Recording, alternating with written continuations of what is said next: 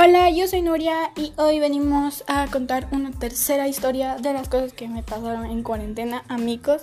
Triste historia. Bueno, esta vez voy a contar de cómo, cómo casi me mato en las gradas de mi casa, amigos. Bueno, yo estaba ahí bien, bien naca y como siempre, amigos. Y cogí y dije, ah, pues me voy a, me voy a ir a la terraza subiendo las gradas tan enorme sin ninguna protección de barriles para subir las gradas. ¿Sí, ¿Sí me entienden? Eso es como, bueno, X. Entonces yo obviamente iba como mongolita subiendo las gradas en dos en dos. Y en una de esas siento que el pie no pisa la grada de adelante. Y yo en mi cabeza era como que, ya yo manchas.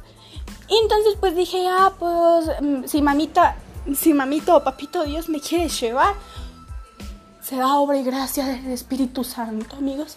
Entonces yo cogí, Dios mío, y yo sentí que empecé, yo, yo empecé a rodar, amigos, yo empecé a rodar y dije, la madre mía, ¿acaso a cogerme de una baranda que no sé de dónde apareció esa baranda? Me agarro y me veo la pierna y tenía tantos morados que parecía los que te pegaban tu ex tóxico así, así de feos.